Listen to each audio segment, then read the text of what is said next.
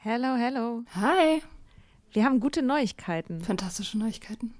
Und zwar am 3. August sind wir auf dem OAMN Sommerkongress und machen da Live-Podcast in Berlin. Ja, äh, es wird total geil. Äh, Nathalie wird da sein natürlich, das Ganze moderieren.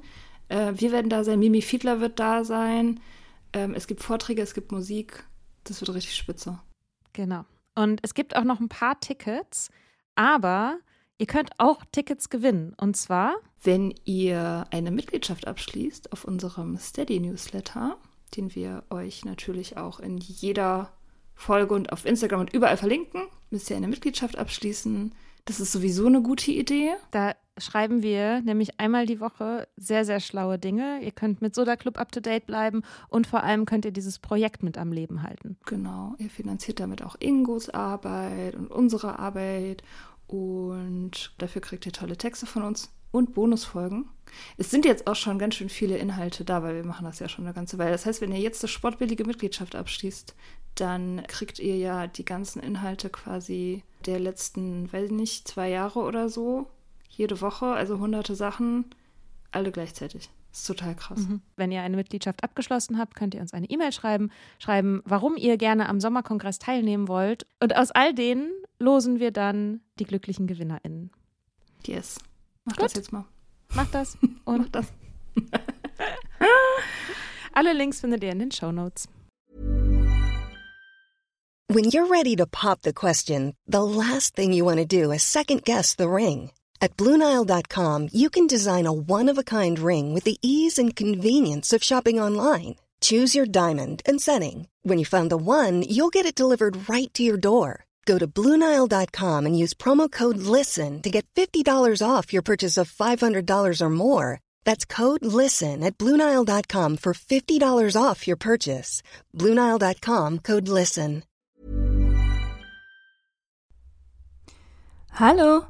Bevor die Folge losgeht, haben wir noch eine kleine Ankündigung zu machen. Und zwar haben Mika und ich beschlossen, dass wir am Samstag, den 6. November, also jetzt bald, in einer Woche, in Berlin zusammen brunchen gehen. Und wir haben uns gedacht, es wäre voll schön, wenn ihr einfach auch vorbeikommen würdet und mit uns einen Kaffee trinkt. Oder einen Tee oder einen äh, Chai Latte oder so. Samstag, 6. November ab 12 Uhr im Schwarzen Café in der Kantstraße in Berlin-Charlottenburg. Wenn ihr noch nichts Besseres vorhabt und an dem Tag in Berlin seid, wäre es super schön, euch zu sehen. Bis dann!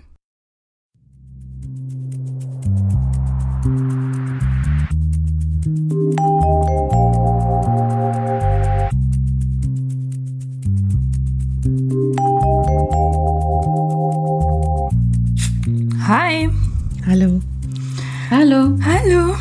Wir sind heute mal wieder zu dritt.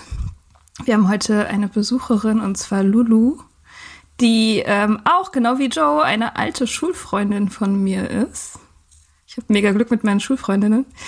Ähm, und wir haben vor ein paar Monaten schon mal ein Gespräch gehabt über, ähm, über Nüchternheit. Und da hat Lulu gesagt, dass sie, ähm, dass sie den Podcast ja auch verfolgt die meiste Zeit und dass sie sich als nüchterne Person begreift. Obwohl sie nie ein Ding hatte mit Alkohol oder Drogen.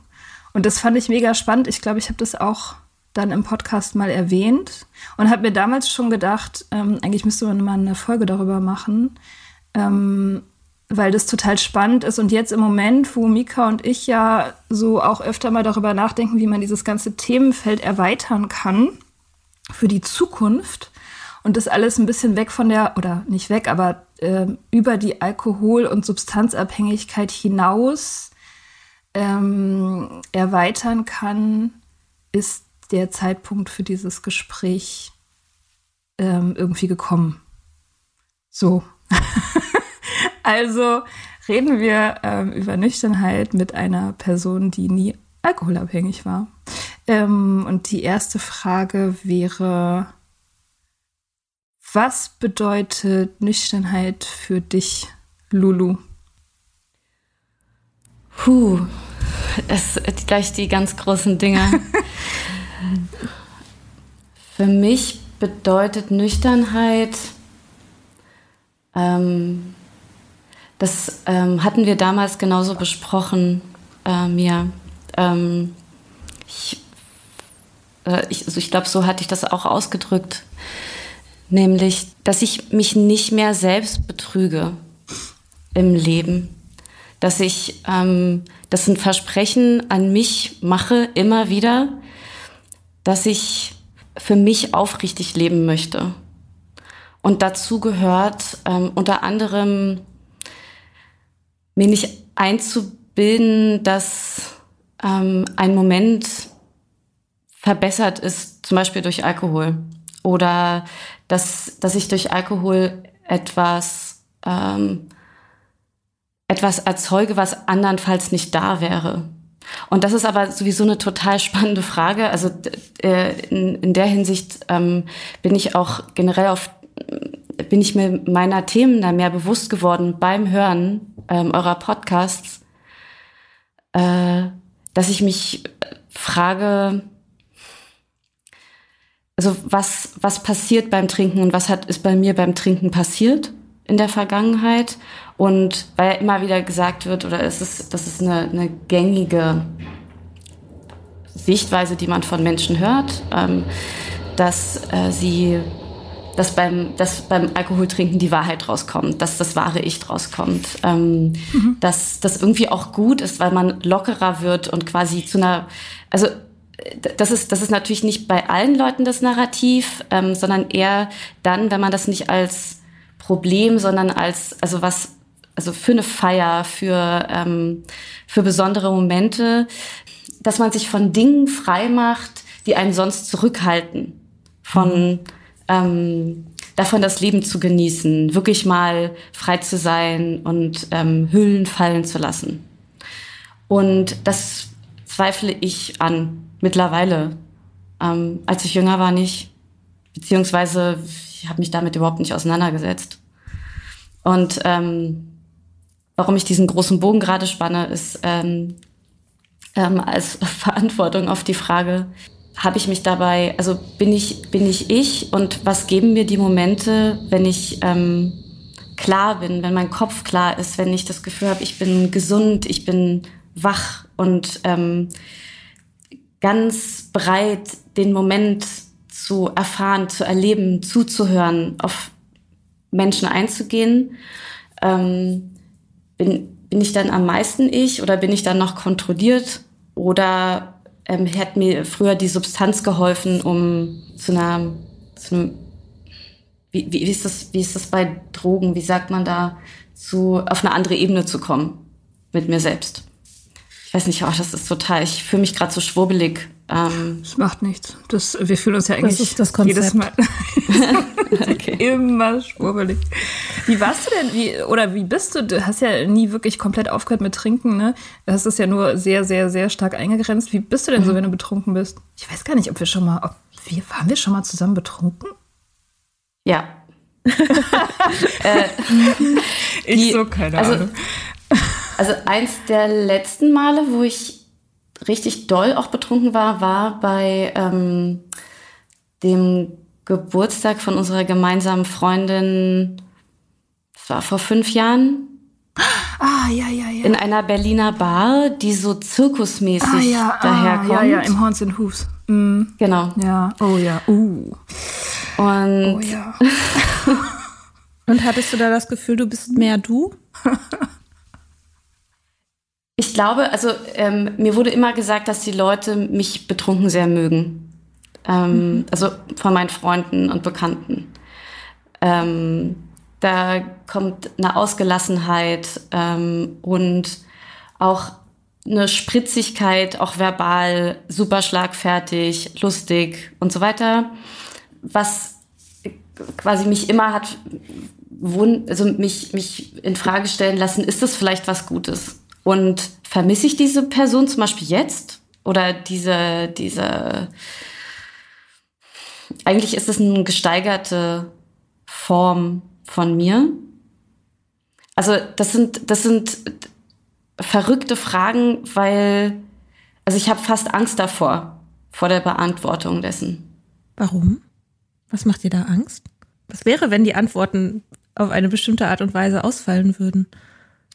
Weil ich nicht trinken möchte. Aha. Also ich möchte nicht mehr betrunken sein. Aha. Ich finde das äußerst unangenehm. Ich fühle mich, also körperlich ähm, hat mir das noch nie gefallen zu trinken. Ich, irgendwann habe ich fest, also habe ich ähm, festgestellt, dass der, was mir da in den Sinn kommt, innerlich ist, ich, das fühlt sich an, als würde ich Gift in mich reinschütten. Ist well, es ja auch. This is exactly what it is. Genau, das weiß ich, das, das, sind auch, das ist auch eine Sensibilisierung durch den Podcast, aber das, der, der Satz kam, bevor ich das chemisch tatsächlich begriffen habe, mhm. wie schlimm das ist. Aber das hat sich einfach so angefühlt. Hat mir nie gut getan. Ich habe auch Hashimoto, mhm. wie du, glaube ich, auch, Mika. Mhm. Ähm, was ein, bei all dem, was man über Autoimmunkrankheiten weiß, ähm, ist wirklich, da ist es nochmals mehr Gift. Und genau, warum ich Angst habe vor der Beantwortung, weil ich nicht trinken möchte. Ähm, und ich mir die Frage stelle, würde ich dann, also vermisse ich diesen, diese, diese Version von mir? Ähm, Kriege ich die sonst nicht?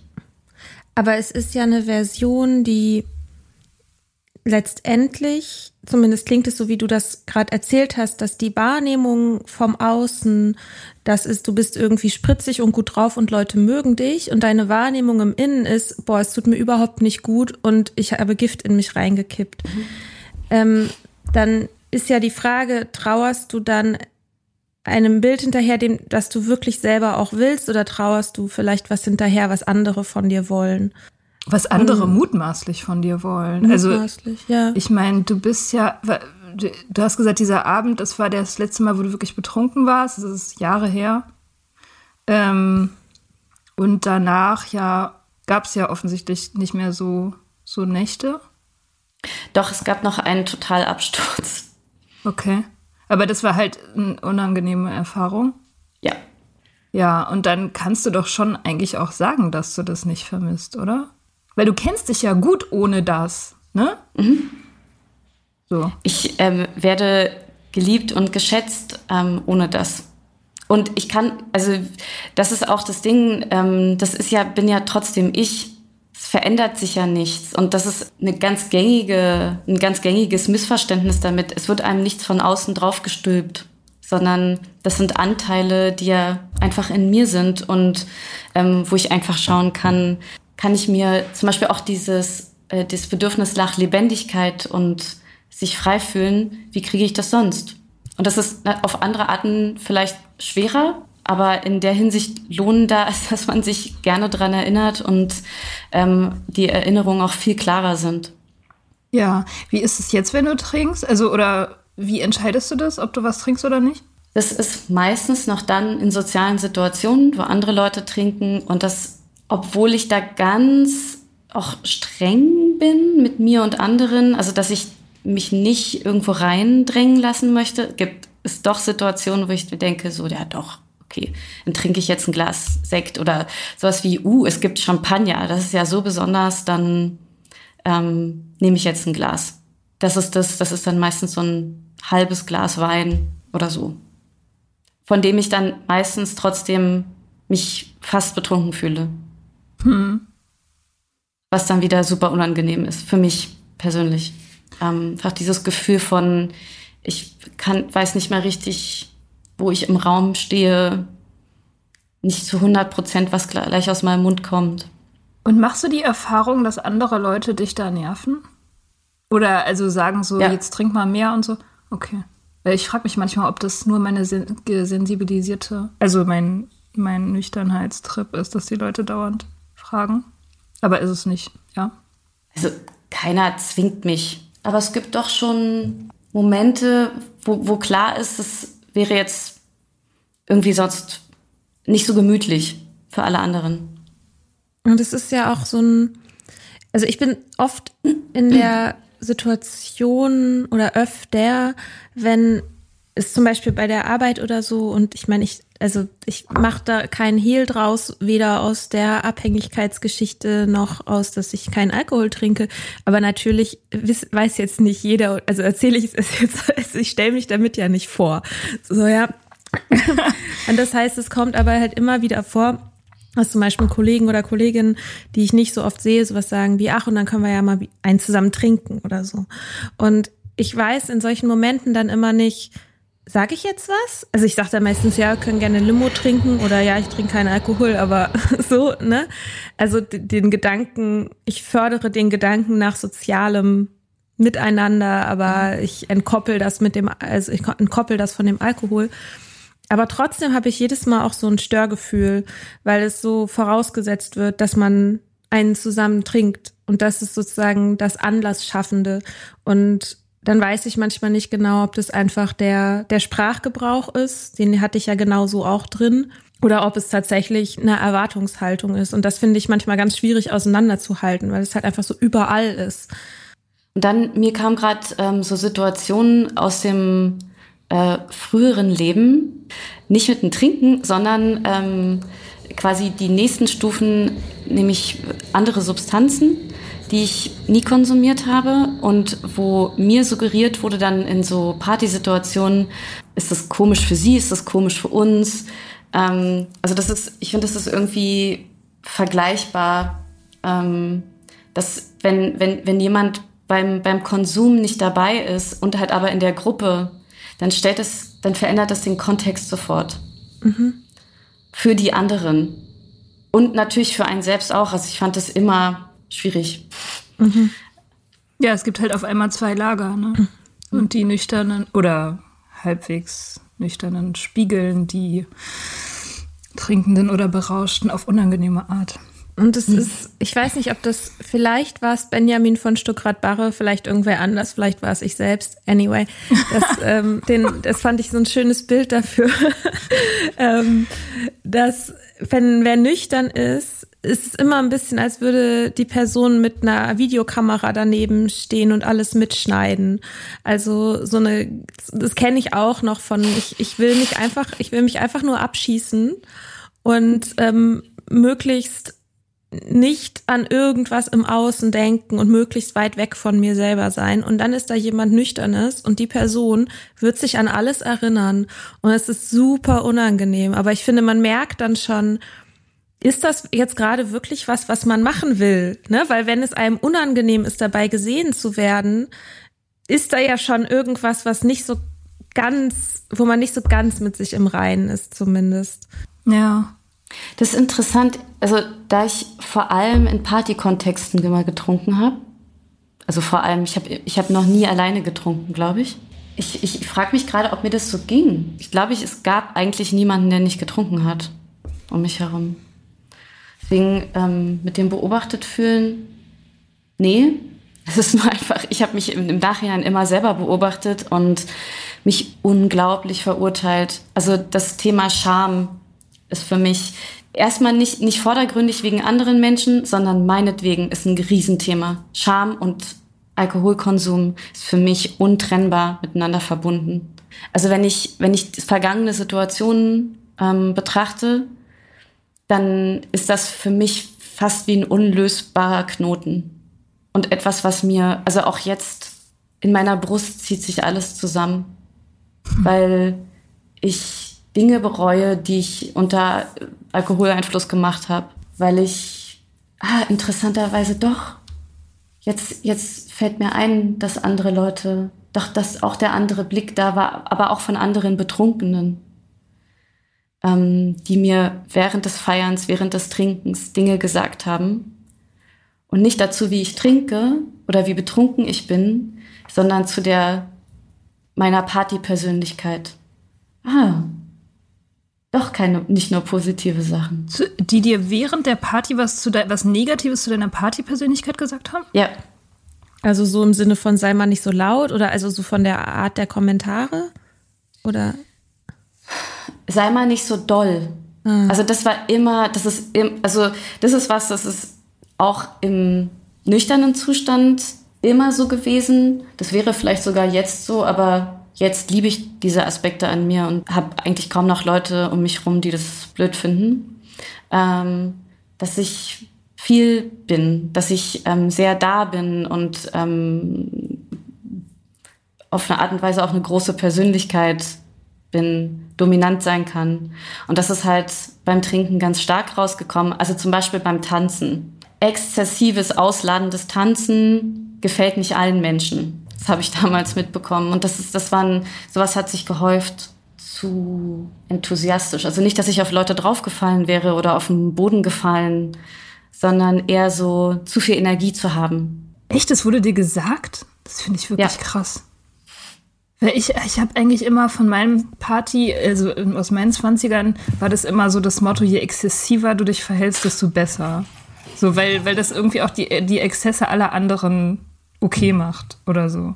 Ja, interessant. Ähm, ich denke, dass der Kontext der Leute sehr wichtig ist und wie gut man die kennt. Also meine Freunde haben mir das nicht gesagt, weil die ja ähm, größtenteils auch wussten, wo ich stand im Leben und was es vielleicht auch bedeutet, in dem Moment für mich, also so loslassen zu können.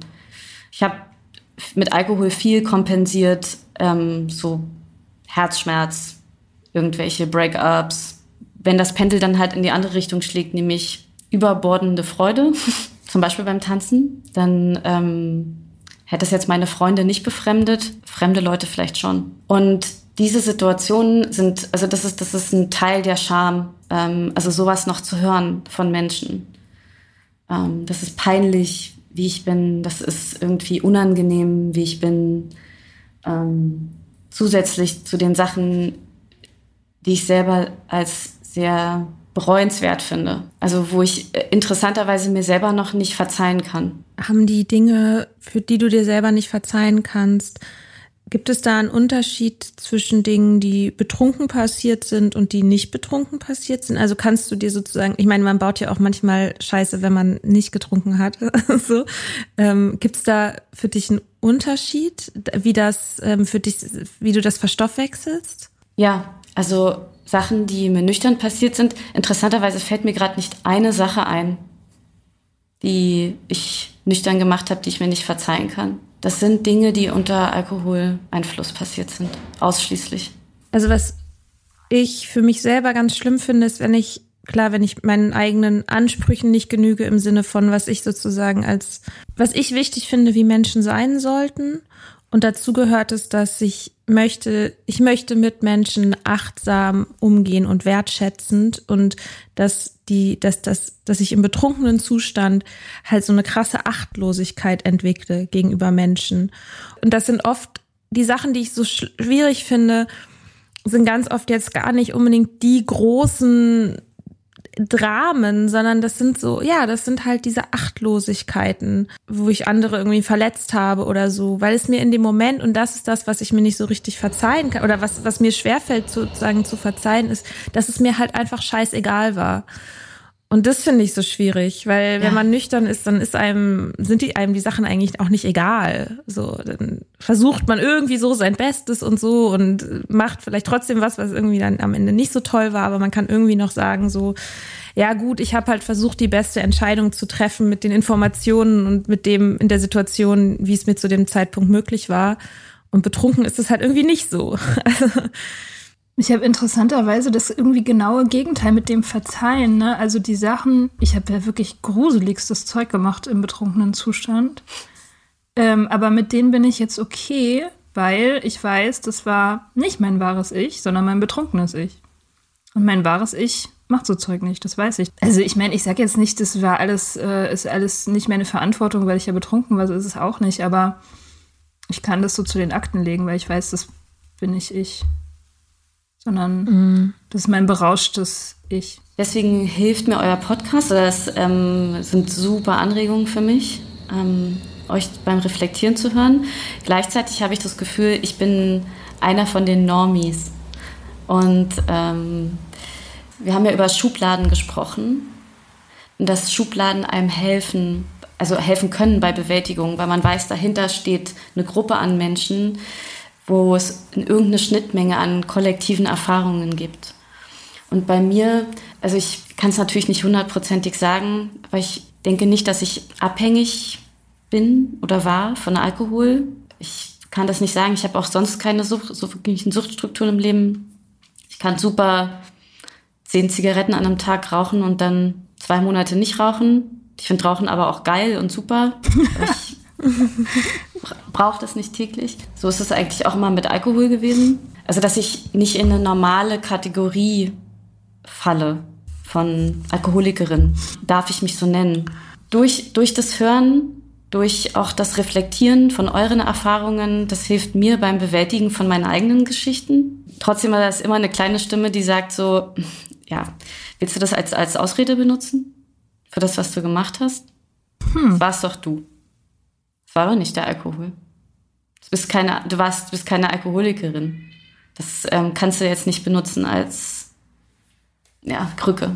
Naja, aber ich meine, also wenn man jetzt Alkohol, und das wird ja viel gemacht, als Symptom sieht von etwas anderem, dann haben wir das ja alle gemeinsam so.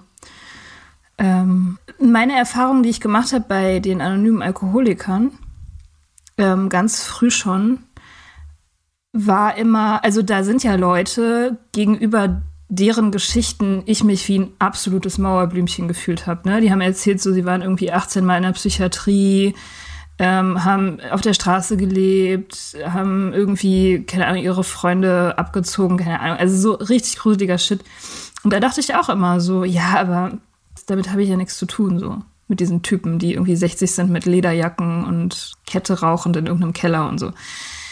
Aber du merkst, also, oder ich habe da gemerkt trotzdem, dass ähm, die emotionalen Zustände, die zu diesem, die da letztendlich hingeführt haben, die Ängste und Leiden und ähm, Traumata und so, dass das allen Leuten dort so ging. Und dass alle äh, viel mehr gemeinsam haben als das Zeug, was sie trennt. Und dass ich auch überhaupt nicht irgendwie ähm, guten Gewissens mich so abgrenzen kann von einem Typen, der auf der Straße gelebt hat zum Beispiel. Ich kann nicht sagen, ich bin eine andere Spezies oder ich habe diese ganzen Anteile nicht in mir oder so oder mir könnte das nicht passieren, weil ich bin was anderes oder so. Sondern da merkt man auf so eine ganz meditative Art, dass wir einfach extrem viel gemeinsam haben, also wir Menschen, ähm, und extrem wenig, was uns wirklich voneinander unterscheidet. Und auch dieses ganze Trinkthema, das ist, ähm, ja, okay, das ist eine Art, wie man, wie man sozusagen sich selber schaden kann, in dem Versuch, unangenehme Gefühle zu betäuben. Aber andere Leute machen das eben auf andere Arten. So. Also es ist ja nicht irgendwie, Alkohol ist ja nicht irgendwie speziell oder so. Es gibt Leute, die machen das mit Social Media ganz extrem und das ist auch schädlich oder mit Dating oder mit. Ich habe so viele Leute in meinem Freundeskreis, die irgendwas benutzen, um von sich selber wegzukommen. Und deswegen finde ich es halt so spannend, auch dieses, ähm, dieses, diesen Begriff emotionale Nüchternheit. Weil letztendlich da geht es darum, mit seinen Gefühlen, egal was es jetzt, was, welcher Natur sie sind, sein zu können, ohne weglaufen zu müssen. Das ist alles. Und das, glaube ich, fällt jedem Menschen super schwer. Ich glaube, das ist für jeden ein krasser Lernprozess. So, warum laber ich jetzt die ganze Zeit wegen diesem Schubladending? Ich finde, du kannst dich dazu zählen in dem Moment, wo du dich dazu zählen möchtest. So. Mhm. Diese Labels, die können also ich finde das total schön, dass wir da jetzt so drüber sprechen, weil wir, weil diese Labels oft, glaube ich, so ein bisschen so einen Ruf haben, dass sie einen eher einschränken oder also für mich war es am Anfang auch total wichtig, mich nicht Alkoholikerin nennen zu müssen, weil ich so dachte, boah, wenn ich jetzt den Rest meines Lebens Alkoholikerin bin, dann äh, weiß ich nicht, will ich dann überhaupt das nüchterne Leben? Also, weil es heißt ja dann, da, dazu gehört ja dann auch das, das, das und das und natürlich sind die Gedanken, die man dazu hat, was dann dazu gehört, automatisch zu dem Label, sind natürlich auch wieder meine eigenen Projektionen und so, ne? Ähm, aber dass ich dann denke, okay, dann bin ich für immer chronisch krank oder da muss ich für immer in traurigen Gemeindekellern sitzen und den, und den Satz sagen und so und ich will das irgendwie nicht. Da, da will ich nicht hin. Also ich brauche was, wo ich hin will und nicht nur was, wovon ich weg will. Und die Option, Alkoholikerin zu sein und all, und all meine Gedanken, die damit zusammenhingen, was das dann bedeutet, war nicht das Ziel, was ich für mich setzen wollte und konnte, als ich nüchtern geworden bin. Deswegen war es für mich wichtig, mich erstmal nicht dazu zu zählen. Und gleichzeitig ist es aber schön auch zu merken, dass es dieses Label gibt. Es gibt auch noch andere, so, oder dass man sagt, man ist nüchtern so wie Mia das auch gerade meinte, dass dazu irgendwie ja auch eine, eine, eine Community gehört. Und ich hatte das mit, mit der ADHS-Thematik auch, dass es für mich nochmal was gemacht hat, als ich sozusagen, deswegen kann ich das gut verstehen, was, dass es schwierig ist vielleicht, wenn man sich so ein bisschen zwischen den Stühlen fühlt, weil ich so dachte, okay, ich fühle mich dem verbunden, aber ich habe noch keinen offiziellen Stempel, noch keine Diagnose und eine Unterschrift, auf der steht, du hast das jetzt und damit das Recht, dich in diesen Zirkeln zu bewegen und dich mit den Leuten zu verbinden, mit denen du dich aber verbunden fühlst.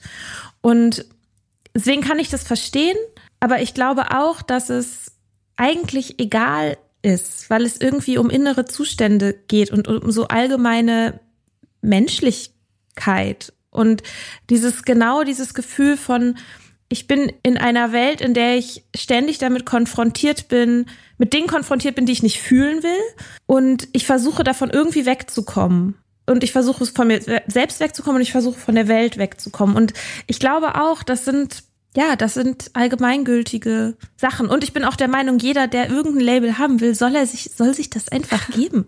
Ja. Also irgendwie, wer, es gibt ja keine Label-Police. Irgendwie. Wir können die sein. Wir können die sein, ja. Klar ja. gibt es, es gibt, wird immer wieder Leute versuchen, die, ähm, die, die versuchen, diese Rolle einzunehmen der Label Police und sagen, ah, du bist keine richtige Alkoholikerin, wenn du nicht. Oder du bist ja gar kein richtiger Fan von der Band XY, wenn du nicht drei ihrer Alben nennen kannst. Ähm, Oder du bist nicht richtig nüchtern, weil du Ibuprofen nimmst. So. Oh ja, weil Leute. du Antidepressiva nimmst mhm. zum Beispiel auch. Mhm. Was? Ja, ja, es gibt ja. alles. Gibt alles. okay. Das kann nur ein Mann sagen mit den Ibus. Wir haben gerade darüber gesprochen. Ich habe gesagt, verarsch dich doch nicht selbst. Das warst doch du, was du gemacht hast. Es war nicht der Alkohol. Und da spricht die Scham. Also ich nehme mich da sehr in die Verantwortung für Sachen, die ich gemacht habe. Und ich ähm, finde die Umschreibung von dir, Mika, von vorhin ganz toll. Also so eine Achtlosigkeit gegenüber Menschen. Und ich glaube, dass es, ähm, es gibt kaum was, was mich mehr fertig macht. Auch, also das bei anderen Menschen zu beobachten. Ähm, wenn ich das, selbst wenn ich das in Filmen sehe oder ähm, an anderen Orten der Welt. Und das bei mir selber zu wissen, dass, das, dass sowas passiert ist, ähm, ist schwer zu verarbeiten. Und da eine Substanz in die, ähm, in die Verantwortung zu nehmen, ich kann da nicht zu 100 Prozent mitgehen. Und die Frage ist halt, ob ich das müsste. Ich, ich kann auch sagen, das war ich, das habe ich gemacht und ich verzeihe mir trotzdem. Und ich glaube, die, der Schritt ist, ähm, das wäre eine, also wenn ich es richtig verstehe, ist das ja auch ähm, einer der zwölf Schritte. Ja, das müsste ich jetzt wissen. Welcher ja, Schritt das ist. Es jetzt wissen. Welcher Schritt das mhm. ist, ja. Ja. Oder das mit, den, mit dem Entschuldigen, ist das nicht genau das? Inventur machen, ja, zuerst macht man Inventur, dann entschuldigt man sich, man macht alles wieder gut. Entschuldigt man sich auch bei sich selbst? Ja, ich wollte also wollt gerade sagen, nee, eigentlich red, reden die Schritte da nicht von, dass man sich bei sich selbst entschuldigt, oder? Eigentlich nur bei anderen. Aber es, man muss auch sagen, ich glaube, man kann das ja auch für sich anpassen, wie es für einen richtig nein. ist. Und ich glaube, dass ja, so, wie es, es gibt nur keinen Weg. ähm, ähm, das ist wie mit Religion. Es gibt keinen Raum für Interpretation. Ähm, ansonsten ist es nicht echt. Genau. Das bist du nicht richtig religiös. Ich glaube, dass also und das wäre auch noch so ein Aspekt, den ich für emotionale Nüchternheit, glaube ich, ähm, nennen würde, ist ähm, die Beziehung zu sich selbst. Also die zu stärken, also bei, bei sich zu sein. Und dazu gehört natürlich auch das Gefühle fühlen und so, aber dazu gehört, also ich versuche einfach mal drei Aspekte, die ich nennen würde für emotionale Nüchternheit. Und dann, okay, genau, das ist Gefühle fühlen und nicht von ihnen wegrennen. Das ist äh, die Beziehung zu sich selbst und das ist die friedliche Beziehung zu den Dingen im Außen. Und ich glaube, dass für, also für mich zumindest diese, diese, diese Friedlichkeit in der, in, in den Beziehungen, das habe ich, ich habe das mit manchen Sachen, ich habe das aber nicht mit allen Sachen. Ich habe keine friedliche Beziehung zu Social Media zum Beispiel. Ich habe keine friedliche Beziehung. Ja, wo ich arbeite, sagen wir es mal so, ich arbeite an einer friedlichen Beziehung zum Essen. Und ähm, ich habe insofern eine friedliche Beziehung mit Alkohol, als dass für mich da die Fronten klar sind. Also das bedeutet nicht, dass ich Alkohol konsumieren können muss, sondern dass es für mich völlig in Ordnung ist, sie nicht zu konsumieren also ja, einfach ja, dass die, dass die, dass die Fronten klar sind, dass sowohl Substanz als auch ich wissen, wo wir stehen. Und wie du selber sagst, also wie du gesagt hast, auch, dass man sich dann in Bezug darauf nicht verarscht. Und diese, und genau was du sagst, ist sozusagen die Beziehung zu sich selbst ist, glaube ich, so, so wichtig, dass man sich selber für Sachen verzeiht und dass man damit sein kann, dass man manchmal hinter seinen eigenen Ansprüchen zurückbleibt das kann ich nicht. so, fällt mir auch richtig schwer. Gibt es eine Studie dazu, ob Menschen, die in also eine Freiheitsstrafe, nennt sich das so? Gefängnisstrafe abgebüßt haben, ob das für die reicht, ähm, um danach weiter zu leben als zufriedene Person? Im Sinne von Schuld. Mhm. Hm. Interessant. Also was muss getan werden für dieses sich selbst verzeihen? Boah, ich glaube, das ist richtig schwer zu messen. Was würde man da fragen? Ja, das wäre wahrscheinlich so ein psychologischer Fragebogen, wo ganz viele Faktoren auf irgendwelchen Skalen abgemessen werden. Ja, es ist ja, ja auch dieses ja. mit dem linear und nicht linear, ne? Also das ist ja auch wieder so ein Ding. Es ist ja alles immer nicht, also es ist ja nicht schwarz und weiß und es ist ja auch, man hat ja auch Rückschläge auf dem Weg. Das ist ja ein jahrelanger Prozess, wo es halt manchmal irgendwie so auf 100 Prozent ist und dann an anderen mhm. Tagen nur auf 80. Aber das heißt halt trotzdem nicht, dass man nicht sozusagen in, the, in the long run Fortschritte macht, nur weil man halt einen schlechten Tag hat oder so. Und bei so Sachen ist es ja auch so, manchmal kann man besser mit seiner Vergangenheit leben und manchmal schlechter. Also ich äh, bin, also ich bin wirklich daran interessiert. Also was mir gerade klar wird, ist, ähm, für mich gibt es ein Vor und Nach. Das ähm, wird, glaube ich, auch klar bei den Sachen, die ich sage. Ist das bei euch auch so? Wie meinst du? Kannst du das ein bisschen ausführen? Also für, also die Nüchternheit, das, also jetzt zum Beispiel in meinem Fall, wenn ich es als emotionale Nüchternheit ähm, bezeichne, dass es ein mein Leben davor gibt und mein Leben jetzt. Ich wollte dich da vorhin schon zu fragen, weil du vorhin das, die, äh, den Begriff früheres Leben verwendet hast. Und, und das ist halt so eine Frage, die ja bei uns total easy gestellt ist. Ich weil, kann dir das Datum sagen. Genau, weil, weil wir haben ein Datum. so. Und ähm, genau, und bei dir wahrscheinlich nicht so easy, oder? Gibt es irgendwie einen so einen Punkt? Ich glaube, also ja, das ist eher so erkennt oder so mehrere Erkenntnispunkte. Und nee, aber also an sich ist es ein, es ist wie ein Verlauf. Das ist ein zarter Prozess gewesen. Ähm, und irgendwann gab es halt kein Zurück mehr. Also das ist es eher. Also irgendwann war mir klar, auch ich hatte da keine Worte für, aber dass, dass ich anders bin, dass mein Leben anders ist, dass meine ganze Einstellung anders ist, meine Wünsche. Ähm, wie ich, zu, also wie ich mich selber zufrieden machen kann. So. Es war einfach, es war wie so eine, es ist auch immer noch, es ist eine unverrückbare innere Wahrheit. Ähm, und trotzdem kann ich, also ich kann das einfach gefühlsmäßig festmachen. Wenn ich an Momente zurück erinnere, mich, dann weiß ich, ist das quasi gehört das zum Früher oder gehört das zum Jetzt. Und teilweise sind die halt auch zeitversetzt. Also das Anteile des Jetzt schon vor zehn Jahren da waren und dann kamen wieder Anteile des Früheren. Man kann das nie wissen, aber das, das, das frühere Ich das wird überstrahlt von Licht Und und Klarheit. Kannst du Beispiele nennen für eine Situation von einem früheren Ich und von einem Jetzt-Ich? Wenn, wenn du sagst, du, du kannst es an Situationen festmachen, hast du da Beispiele? Ja, äh, bei dieser Party in dieser Zirkusbar. es war eine harte Party. Damals hatte ich einen Freund und ähm, wir haben uns gestritten. Es war eine sehr schwierige Beziehung, wo ich sehr unglücklich war. Und ich ähm, war nicht in der Lage, mich daraus zu befreien. Und ich habe diesen Abend zur Destruktion genutzt. Ich habe ähm, einen Freund von mir angefangen zu knutschen und extrem exzessiv da rumzumachen auf der Party.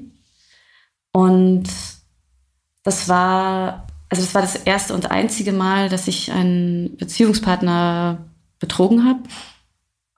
Und das war, das war eine Grenzüberschreitung für mich im Nachhinein, die extrem war. Dass ich, wie du es gerade auch ausgedrückt hast, Mika, dass ich ähm, meine Gefühle nicht gefühlt habe und dafür nicht Verantwortung übernommen habe für die Situation tatsächlich. Also nüchtern, klar, sondern dass ich die Substanz und den Moment und den Rausch genutzt habe, um das zu lösen, was natürlich, ich habe es nicht gelöst, ich habe ich hab mir selber klar gemacht, wie untragbar die Situation in dem Moment für mich ist und habe sie noch untragbarer gemacht eigentlich.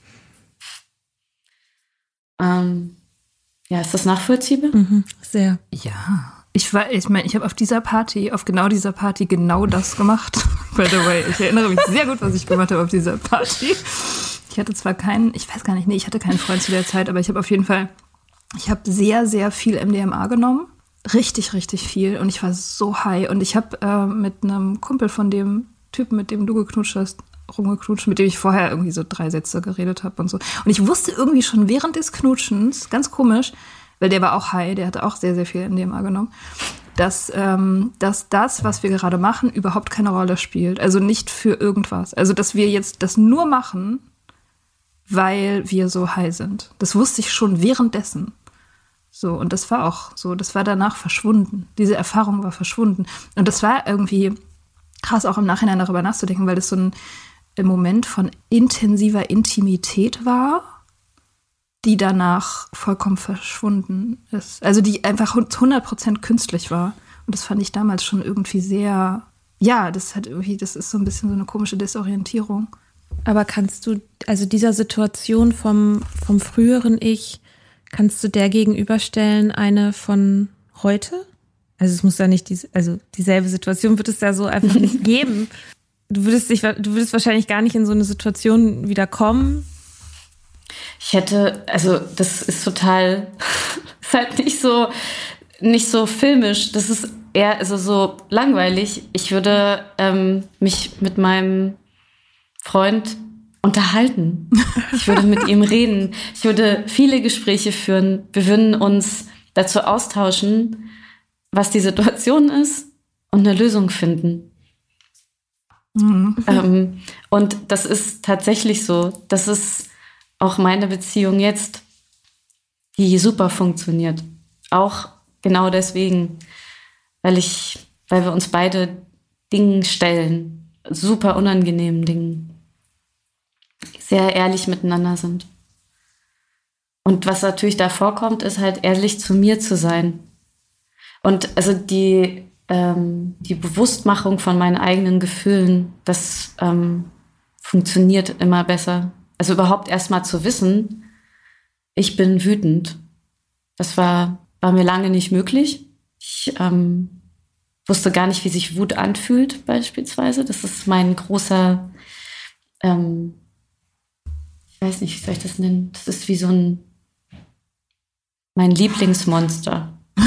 ähm, und jetzt, ich, ich freue, also das, das ist dazu geworden, ich habe äh, mit Hilfe von meiner Therapeutin herausgefunden, wie sich Wut für mich anfühlt. Weil natürlich habe ich das gefühlt.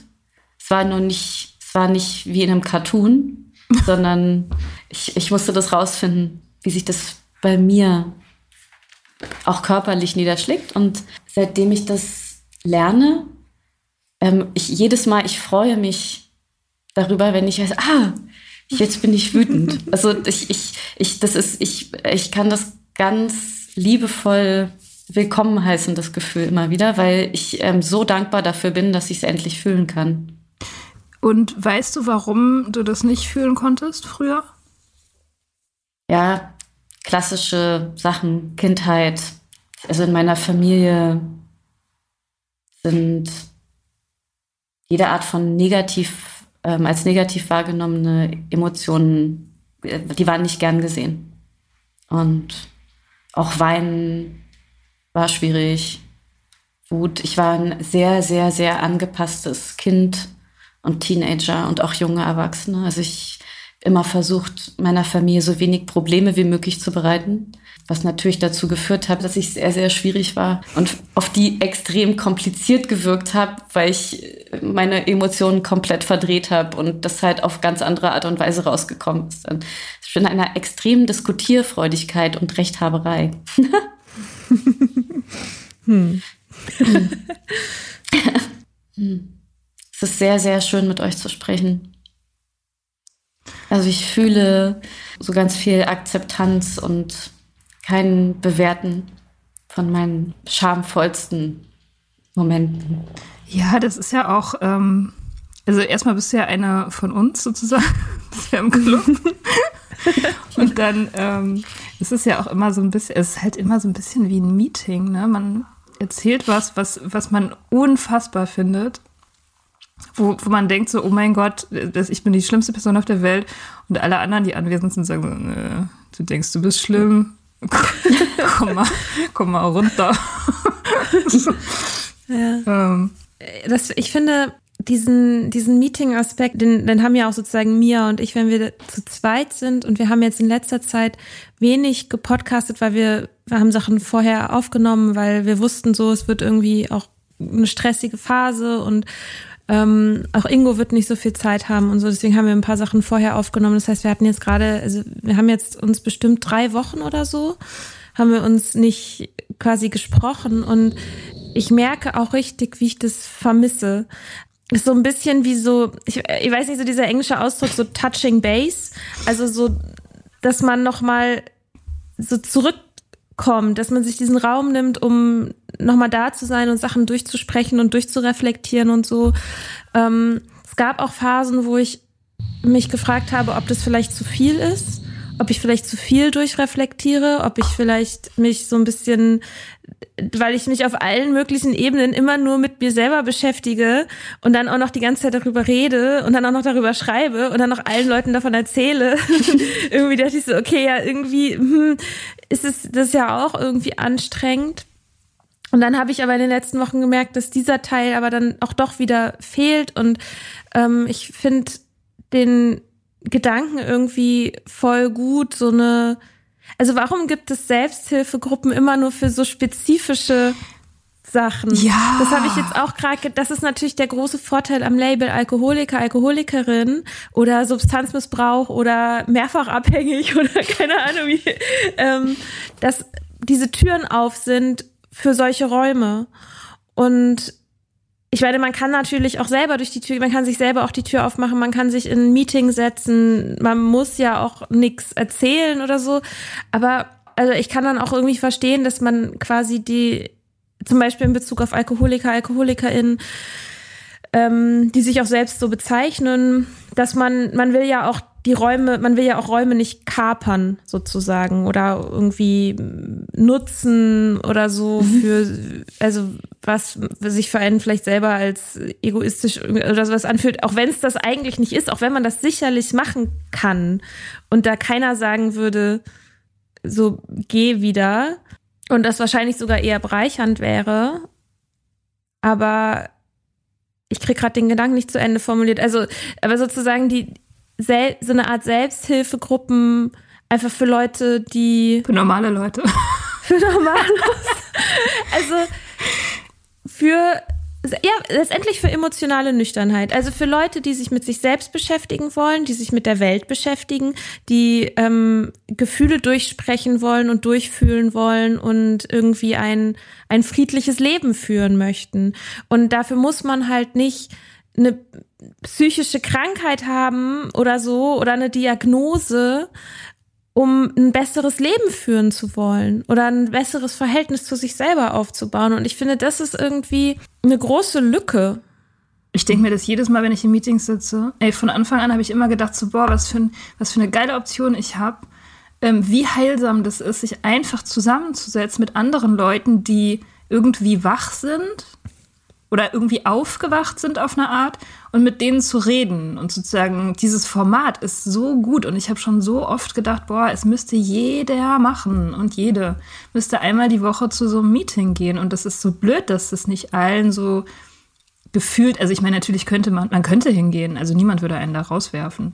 Es gibt ja auch also mittlerweile in den großen Städten Formate, die, also du findest eins, wenn du eins suchst. Also zum Beispiel Beziehungsabhängigkeit oder so.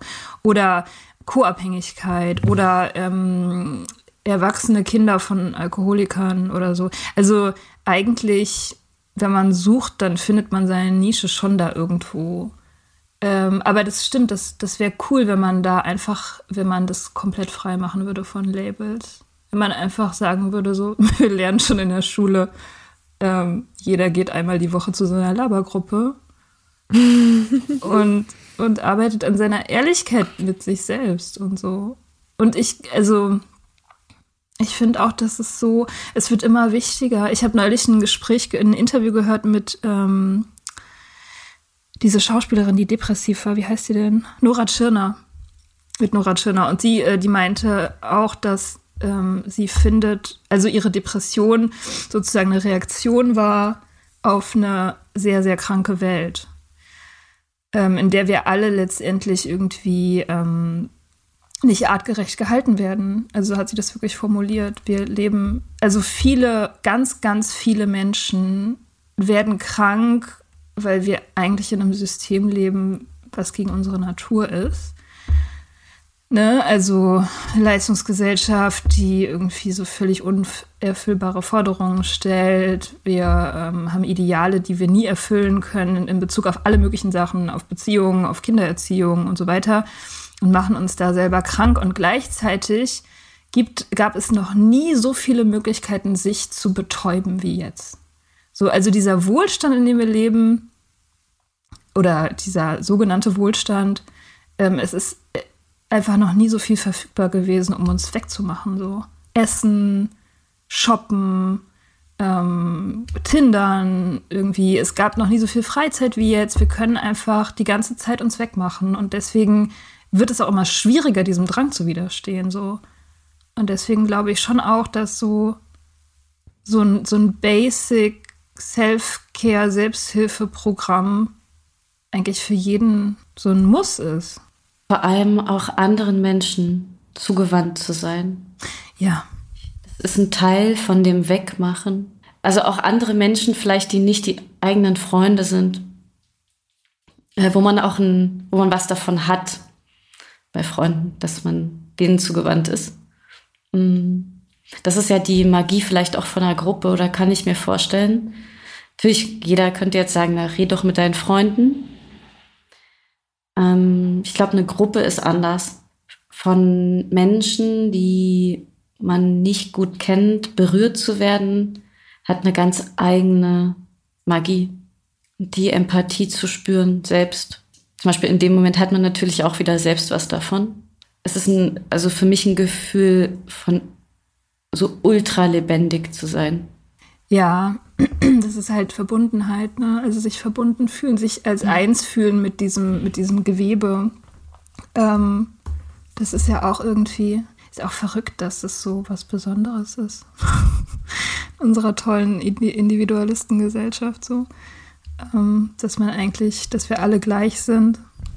Ich finde auch, also dieser Aspekt von gesehen zu werden, das ist sowas, was mir im Alltag oft fehlt. Also ich fühle mich oft nicht gesehen in meiner Ganzheit sozusagen. Und ich mache ja so eine Coaching-Ausbildung und wir üben ja immer an uns selber. Und das ist ein bisschen so, also wie so eine Gruppe, die, also ne, wir sind, wir sind eine feste Gruppe und wir haben dann aber halt immer so, so Übungen. Und wir haben zum Beispiel letztens eine Übung gemacht, wo wir eine Geschichte erzählen sollten, in der wir aktiv geworden sind, in der wir gehandelt haben. Und dann ähm, haben wir die quasi den anderen erzählt und danach haben die einem gesagt, all die Dinge, die man gut kann anhand dieser Geschichte. Also all die Ressourcen, die man hat und all die Fähigkeiten, die einem helfen und ähm, all die Stärken und worauf man stolz sein kann. Und du gehst da mit so einem geraden Kreuz raus, weil es sozusagen diese, dass jemand einem wirklich zuhört und dann einem danach sagt, was du alles kannst, ist irgendwie, das macht man ja nicht so oft hat man nicht so oft solche Situationen. Und dieses, diese Art von gesehen werden, auch von Leuten, die eben nicht im direkten Umfeld sind und von denen man auch, und das ist, glaube ich, auch das Schöne, von denen man eigentlich auch nichts braucht. Also von Freundinnen, von Familie, da ist ja immer noch dieser Aspekt von, ich, ich, ich brauche was von dir. Ich mhm. muss von dir was bekommen, damit ich irgendwie, damit diese Beziehung funktioniert. Mhm. Und mit Leuten, die man eigentlich nicht kennt, hat man diesen Anspruch erstmal gar nicht. Und das von denen aber dann zu kriegen, ist ähm, total magisch irgendwie. Mhm. Dann müssen wir Selbsthilfegruppen gründen. Ja, äh, das einzige Problem ist dieses Labeling, ne? Also Labels helfen ja schon. Wie hast du, Mika, du wolltest was, ähm, Unabhängigkeit. Selbsthilfegruppen für Unabhängigkeit, ja, für Unabhängige oder für Unabhängige to be. Nee, wie würde man sagen? Ich, ich, will ein, ich will ein Institut für Unabhängigkeit gründen. das ist richtig gut. Also, richtig gut. Naja, es ist doch, also der Gedanke ist gestern entstanden. Ja, genau, für mich ist es halt Unabhängigkeit, bedeutet für mich eben dieses, ähm, das friedliche Verhältnis zu Dingen, also nicht sozusagen nach Dinge im Außen greifen zu müssen, um innere Zustände herzustellen, die ich mir sonst irgendwie nicht anders geben kann und quasi aus mir selbst heraus schöpfen zu können.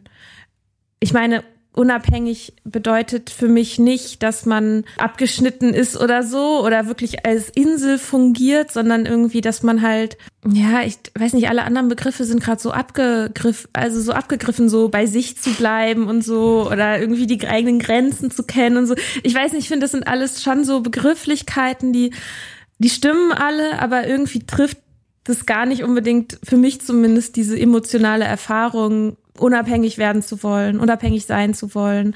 Und aber ich meine, ein ganz großer Teil davon ist natürlich auch, sich irgendwie frei zu machen von diesen Glaubenssätzen, die einem gesellschaftlich eingeimpft werden, auch von den großen Geschichten, die wir gesellschaftlich erzählen, aber die wir uns auch im Kleinen über uns selbst erzählen, so Geschichten über Disziplin zum Beispiel oder darüber, was ein gutes Leben ist oder ähm, was es für ein gutes Leben braucht wie Beziehungen auszusehen haben und, und all diese, all diese Dinge, all diese Riesennarrative, da müssen wir halt ran, weil das, so wie wir es machen, funktioniert's halt nicht.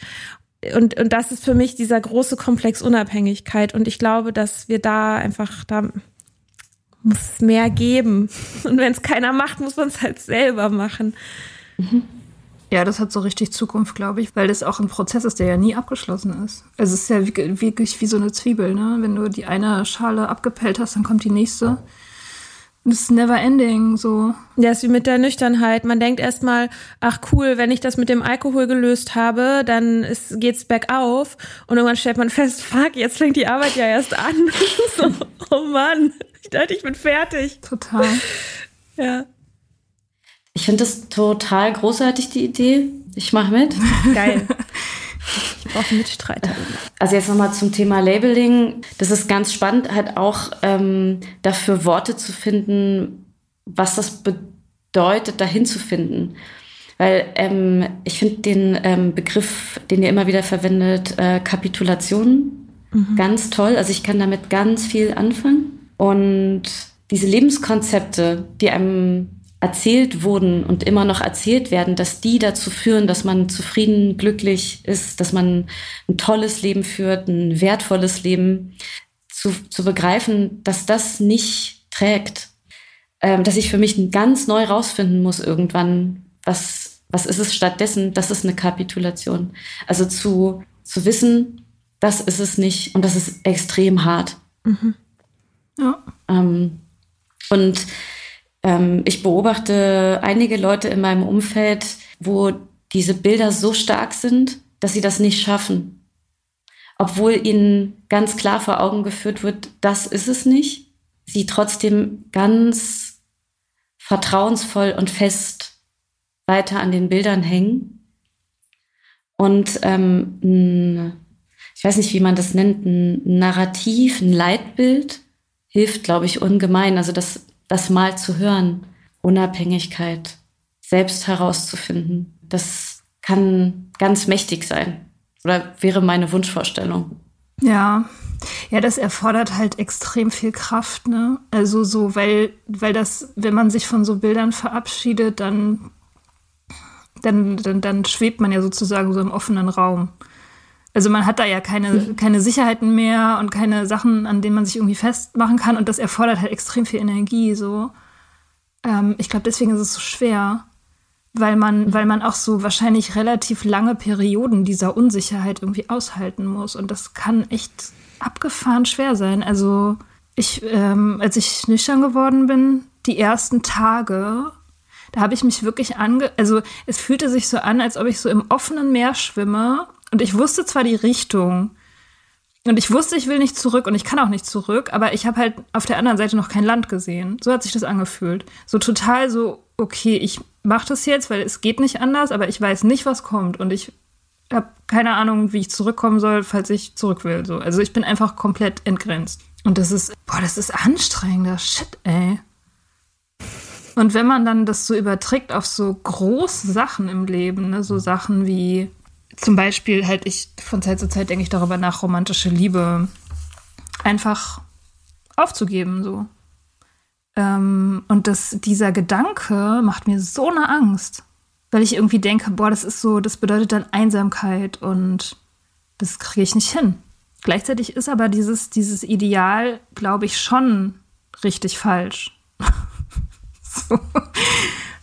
Ähm, es gibt so ein paar Sachen, da fühle ich mich, da fühle ich mich sehr schlecht gewappnet. Und ich glaube, ich bin jemand, ich habe extrem viele Ressourcen und sehr viel Vorwissen und gehöre sozusagen zu so einer Art Elite, was gewappnet sein in dieser Hinsicht betrifft. Und selbst ich kriege das nicht hin. Also jetzt noch nicht. Und das, also, ähm, ja, keine Ahnung, worauf ich hinaus will oder wie dieser Satz zu Ende geht. ich finde es aber ähm, was ich gerade so schön finde an diesem Gespräch, ist, dass es fühlt sich gerade irgendwie schon ein bisschen an wie Neuland, weil wir, also Mia so, ne, wir beide, wir wissen, wir wissen, wie man über Alkohol redet. Wenn jemand mich irgendwas zu Alkohol fragt, dann kann ich sagen, das, das und das. Und dann kann ich das beschreiben und ich kann, also das ist kein Problem für mich mehr. Das war's mal. Also noch vor zwei Jahren hätte ich nicht so über Alkohol reden können, wie ich jetzt darüber rede. Und immer mal wieder tun sich da auch neue Gedanken auf. Ich will jetzt überhaupt nicht sagen, dass ich komplett fertig bin mit dem Thema. Aber so im Großen und Ganzen habe ich das Gefühl, das ist jetzt, das ist ausgeleuchtet. Aber dieser ganze Bereich, ja, Unabhängigkeit und emotionale Nüchternheit, der, das merkt man, finde ich, auch an der Art und Weise, wie wir darüber sprechen, dass wir Pausen machen, dass wir manchmal das Gefühl haben, wir können den Satz nicht beenden, weil, weil eben noch nicht die Landkarte komplett fertig ist und wir müssen nur noch irgendwie darüber reden, sondern wir sind dabei, diese Landkarte zu machen. Trotzdem möchte ich anmerken, wie beeindruckend das ist, also vor allem vor dem Hintergrund von dem, was du jetzt sagst, dass du schon die drei Aspekte vorhin, äh, die ich sehr nachvollziehbar und großartig finde, die drei Aspekte der emotionalen äh, Nüchternheit mhm, stimmt. festmachen mhm. konntest. Ich meine, vielleicht gibt es aber fünf oder zehn. Mhm. Ich muss mal jemanden fragen, der sich damit auskennt. Ja, ja, vielleicht, vielleicht müssen wir auch so 12 Steps machen, wie AA bloß. Wobei es gibt ja, also der Begriff Emotional Sobriety ist ja durchaus in, im englischsprachigen Raum schon was, was, also das existiert ja schon. Auch, mhm. ähm, also von AA, glaube ich sogar. Das ist ein AA-Begriff. ähm, insofern ist die Frage, ob die das genauso sehen, wie wir das sehen. Ähm, ich weiß nicht, Mia, du meintest, du hättest so im Vorfeld auch so ein bisschen was dazu noch gelesen oder so? Ja, ich habe Hast du da ich hab das gegoogelt, äh, diese emotionale Nüchternheit, und ich habe tatsächlich die meisten Informationen gefunden auf der Webseite von ACA. Das sind die Erwachsenenkinder von Alkoholikern. Also es ist letztendlich so eine Art äh, Unterkategorie von den AA. Und die haben darüber ziemlich viel auf ihrer Webseite geschrieben.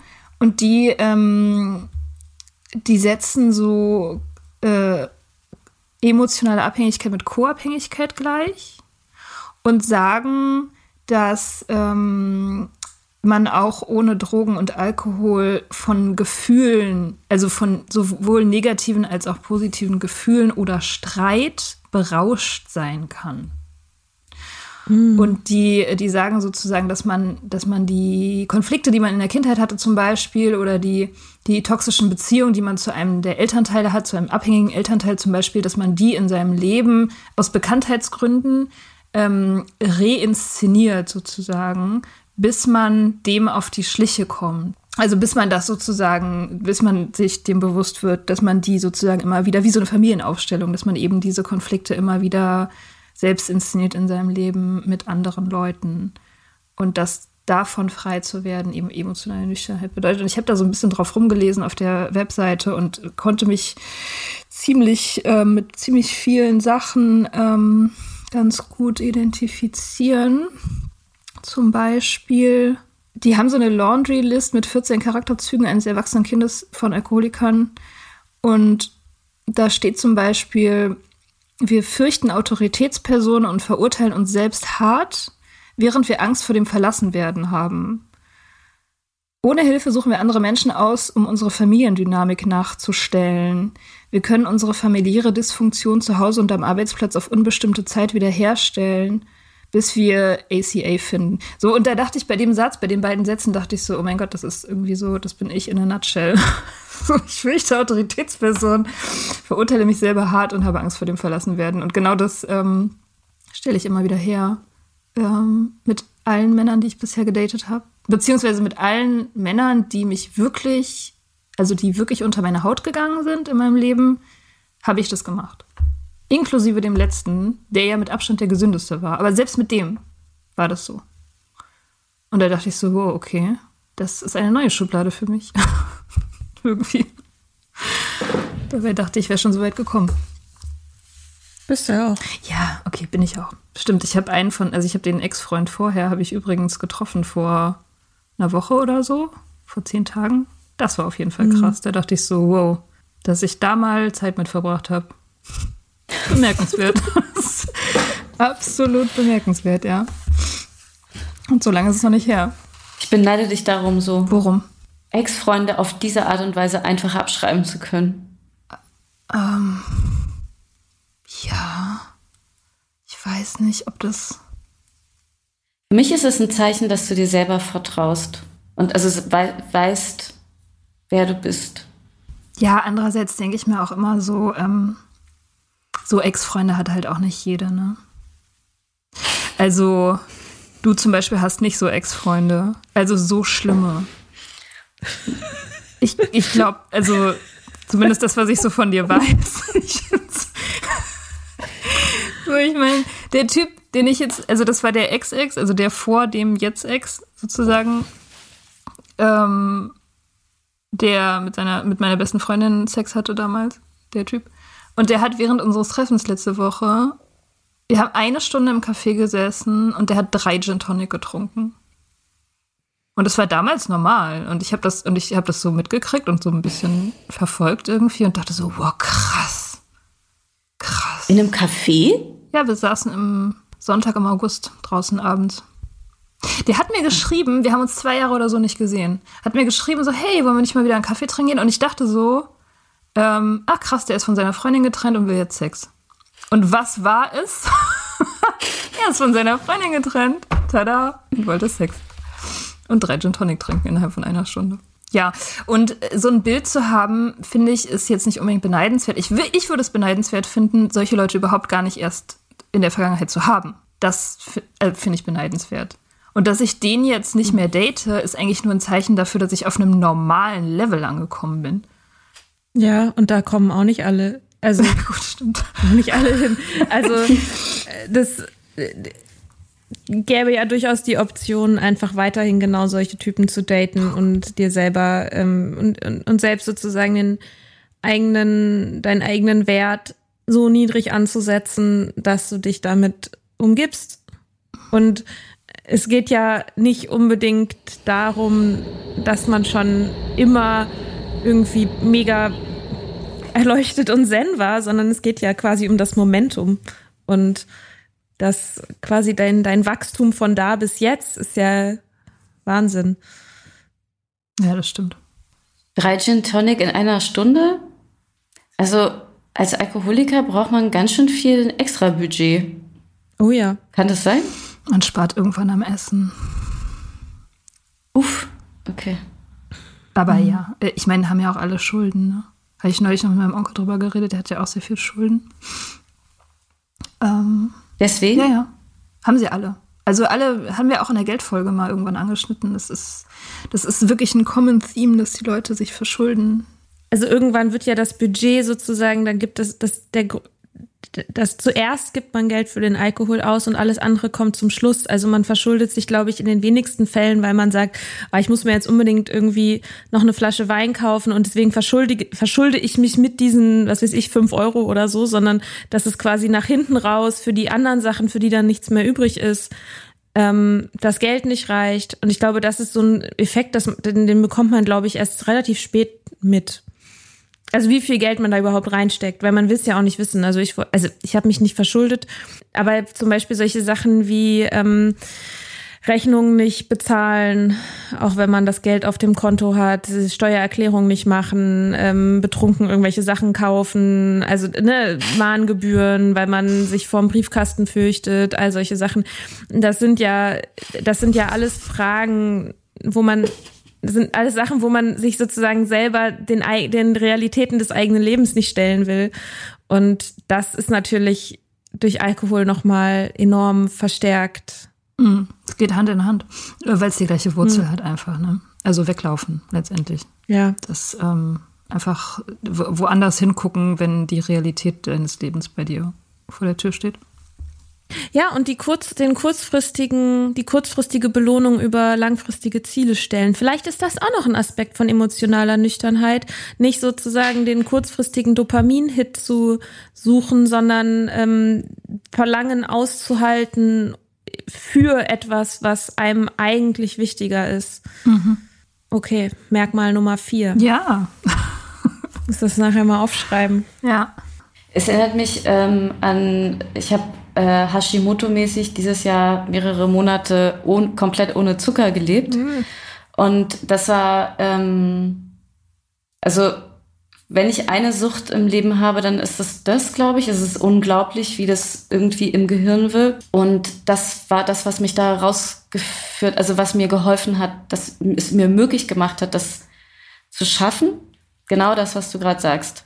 Das ist gerade nur ein Keks was will ich eigentlich gerade davon? Ich will gar nicht was Süßes essen. Ich möchte Entspannung. Ähm, ich möchte also so ganz viele Bedürfnisse dahinter, die gar nichts mit dem Keks zu tun haben. Ähm, und mir das bewusst zu machen. Mhm. Ähm, oder, keine Ahnung, Langeweile bekämpfen. Ich glaube, die, ich vergesse mal den Begriff, emotionale Nüchternheit. Mhm. Nee. Ja, doch. Also, nee, oder unabhängig? Also ich, wir Einfach, verwenden irgendwie ja, beide. Ja. Äh, also dieses Unabhängigkeitskonzept ähm, ist wie so ein hilft einfach so in den praktischen Alltagssituationen. Also in vielen Situationen im Leben kann man das zu Rate ziehen und ähm, es hilft. Hm. Richtig gut. Ja, voll. Also auch, wo man es erstmal gar nicht vermutet. Ja, Mika hat es mal gesagt, bei allen Sachen bei jedem Problem ist das der Blueprint. Also so, so wie man das mit der Nüchternheit gemacht hat, kann man alles andere auch machen. Schon das so. ist die Lösung für alle Probleme. Die Lösung für alle, alle Probleme, genau. Ja, nee, in meiner Trennung habe ich das auch, ja. äh, ist es auch so. Ich meine, das, das war maßgeblich der Grund dafür, warum ich nie, also in, in keiner Situation, egal wie beschissen es mir ging, nie ähm, meinen Ex kontaktiert habe. Genau das. Dass ich dachte, okay, das ist jetzt dieser Moment, dieser Moment ist nicht wichtig. Du willst es jetzt, aber du stehst jetzt erstmal drüber, ist was Gutes, morgen ist es anders. Klingt simpel, eigentlich. Ja. Früher konnte ich das nicht. Deswegen war ich sechs Jahre lang mit dem drei Gin Tonic Typen zusammen. Auch interessant, dass du dir das ähm, im Zöli, also du wusstest schon davor, dass es keine Gefahr gibt. Bei dem Typen jetzt? Ja. Ja, also ich meine, man soll ja nie, nie sagen, aber ich habe den, als ich den das letzte Mal gesehen habe, das war, wie gesagt, so ungefähr vor zwei Jahren, da, da kannte ich meinen, meinen Boyfriend schon, ich war gerade sehr verliebt. Und ich habe den auf einer Ausstellungseröffnung getroffen, also den Ex. Und der war richtig, richtig schlimm betrunken. Und ich glaube auch noch auf irgendwas anderem high. Und der hat sich so richtig wie der ultimative Arsch verhalten. Also richtig schlimm. So, der hat zum Beispiel besoffen versucht, mit einem guten Freund von mir über mich zu lästern. Also ist zu einem guten Freund von mir gegangen und hat angefangen, Shit über mich zu erzählen, besoffen. Und das hat dieser gute Freund mir natürlich hinterher erzählt. So, und danach dachte ich schon, boah, mit dir, mit dir rede ich kein Wort mehr, never ever again. Ähm, deswegen wusste ich, es ist keine Gefahr. Ich meine, ein Kumpel von mir hat mich auch gefragt, so, warum triffst du ihn überhaupt? Ja, das habe ich mich auch gefragt. ja, Neugier, bisschen war das. Und aber auch, ähm, also ich, gut, ich habe auch so ein bisschen so ein Prinzip, wenn man einmal wirklich eine wichtige Zeit zusammen verbracht hat, dass man dann irgendwie zumindest einen Kaffee lang mal zuhört. So. Also das ist schon irgendwie so ein, so ein Prinzip, was ich habe. Wenn ich weiß, es tut mir nicht weh und ich bin drüber weg und so weiter, dann, dann, dann, dann bin ich da für die Leute, mit denen ich mal eine wichtige Phase verbracht habe. Und sechs Jahre ist jetzt ja nicht nichts. Also wir waren schon, das war schon irgendwie auch prägend und so. Deswegen, ähm, und aber auch ein bisschen, weil ich dachte, ach, da ist ist vielleicht interessant. Ich bin ja schon auch immer so ein bisschen auf Kicks. Content, so, ich habe auch Bock auf Kicks einfach. Ich dachte, vielleicht fühle ich da irgendwas krasses, was interessant sein könnte oder so. ja, war hauptsächlich Abneigung. ja, also nicht so interessant. Ich würde gerne noch mal kurz die Frage nach den Schubladen auch an dich nochmal zurückstellen. So, ähm, hat das Gespräch dir irgendwas gebracht in Bezug auf Schubladen? Oder brauchen wir einfach diese neue Schublade? Hat mir total geholfen, das Gespräch.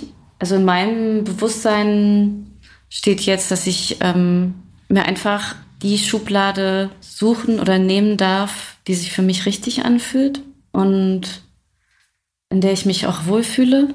Und also ich habe mit euch zusammen jetzt realisiert, dass ähm, quasi eine, dass ich schon längst in einer bin. also die Unabhängigkeit ist kein erfundenes Konzept, das ist kein Intellekt, intellektuelle, ähm, ist kein Konstrukt, sondern man findet Worte für das, was sich offenbart, was wirklich einfach da ist. So fühlt es sich gerade an. Und ähm, in der Hinsicht ähm, ist es total befreiend. Ich fühle mich leicht. Mega. Das ist äh, nur, by the way, mal ungefähr äh, mein perfekter Montagmorgen. Ich hätte das gern immer so, bevor ich anfange mit meiner Lohnarbeit. Gern. Können wir gerne machen. ja, cool. Also dann, dann sind wir alle demnächst dabei bei äh, Mikas Riesenunternehmung Institut? und Institut für Unabhängigkeit. Warte mal, sind nicht, kann man, kann, kann ich mir dann endlich so meinen lang ersehnten Doktoren- oder Professorentitel dann so ähm, in dem Institut Verleih ähm, alles. Du hast, dich, du hast dich lange nach einem Doktoren Jeder kriegt das Label, das er oder sie möchte. Wie bei das Känguru, wo jeder sich, wo, wo, wo man sich König nennen kann oder Messias. Genau. Kannst dir einfach, kriegt jeder, kriegt, jeder kriegt so eine Visitenkarte, wo einfach draufsteht, was, was man eigentlich möchte, was man möchte oder vielleicht auch schon längst ist und sich nur noch nie getraut hat. Das, dazu möchte ich noch kurz eine Geschichte erzählen. Und zwar, als ich ähm, in Irland gelebt habe und mit einem irischen Comedian zusammen war, ähm, waren wir viel auf Comedy-Festivals und so. Und ähm, dort gab es einen Kollegen von ihm, den ich einfach sehr, sehr, sehr, sehr toll fand. Der ist so Ende 60 oder so und so ein bisschen so ein Comedy-Irland-Urgestein. Und ähm, der ist die, die Selbstverständlichkeit, mit der er in Räume gelaufen ist, also hat mich so nachhaltig fasziniert. Also er hat zum Beispiel konnte man nur irgendwie Backstage, es gab so ein paar Backstage-Wege, die aber eigentlich nur für ganz bestimmte Leute waren und so. Und er hat einfach so ein rotes Bändchen auf dem, auf dem Boden gefunden, hat sich das umgemacht und ist dann da einfach hinten rumgelaufen und hat uns auch mitgenommen und so und meinte immer so, jetzt guckt mal irgendwie, als ob ihr hierher gehört, so.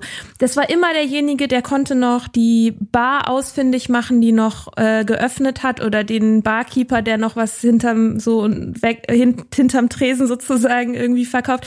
Der hat, ähm, ich musste irgendwann mal super dringend aufs Klo und er hat halt einfach innerhalb von fünf Minuten irgendein Backstage-Klo aufgetan, wo er meinte so, ja, und jetzt geh mal, geh mal so, als ob du hierher gehörst. Und dieser Typ, also die, und aber mit so einer mit so einer Menschenfreundlichkeit aber dabei. Also nicht eine, eine Arroganz oder so, sondern immer mit so einem Augenzwinkern oder der hat sich, wir sind mal zusammen wohin geflogen und der hat sich halt in der Priority Line angestellt und meinte so, ja, wieso hier, ne, Seamus da hinten meinte, ich soll äh, hierher kommen und so. Und die Art und Weise, wie er das gemacht hat, hat dazu geführt, dass Leute es nicht hinterfragt haben.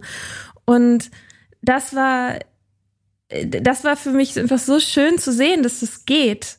Also, dass man sich das rausnehmen kann und dass man es einfach mal probieren kann und dass man einfach, wenn man mit der mit dem richtigen Selbstvertrauen behauptet, irgendwo hinzugehören, dann wird keiner wird es anzweifeln und man wird dazugehören, mhm. so, weil es egal ist.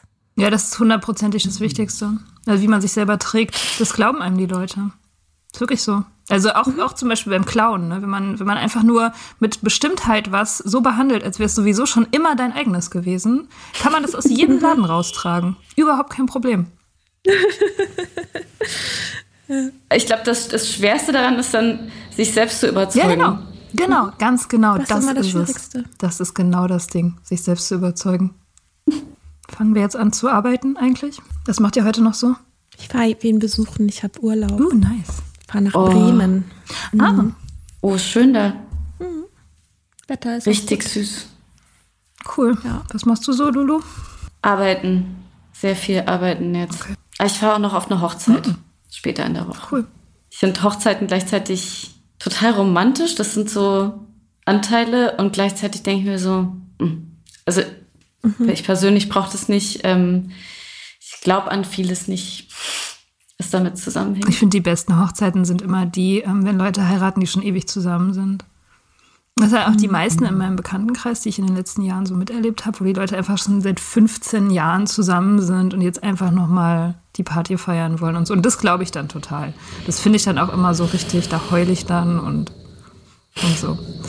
Vielen, vielen Dank. Ja, danke, dass du endlich da warst. Ich danke euch, dass ich dazu kommen durfte zu eurem schönen Kreis. Sehr gerne. Immer wieder. Ja. Alright. Dann äh, habt noch einen schönen Tag. Schönen Sonntag. Schönen Montag. Ja, schönen Sonntag. Tschüss. Bis bald. Tschüss. Wir hoffen, dir hat diese Folge gefallen. Wenn du mit Soda Club up to date bleiben willst, dann kannst du das auf sodaclub.com. Dort findest du nicht nur alle Podcast-Folgen, sondern auch das Soda Mag, Magazin für Unabhängigkeit. Wenn du Steady-Mitglied wirst, kannst du unsere Arbeit unterstützen und bekommst noch dazu unseren Newsletter voller geiler Bonusinhalte. Schreib uns für Feedback, Fragen und Themenvorschläge. Wir lesen alles. Und wenn du uns Sternchen bei Apple Podcasts und Herzchen bei Instagram gibst, dann lieben wir dich für immer. Bis bald auf sodaclub.com.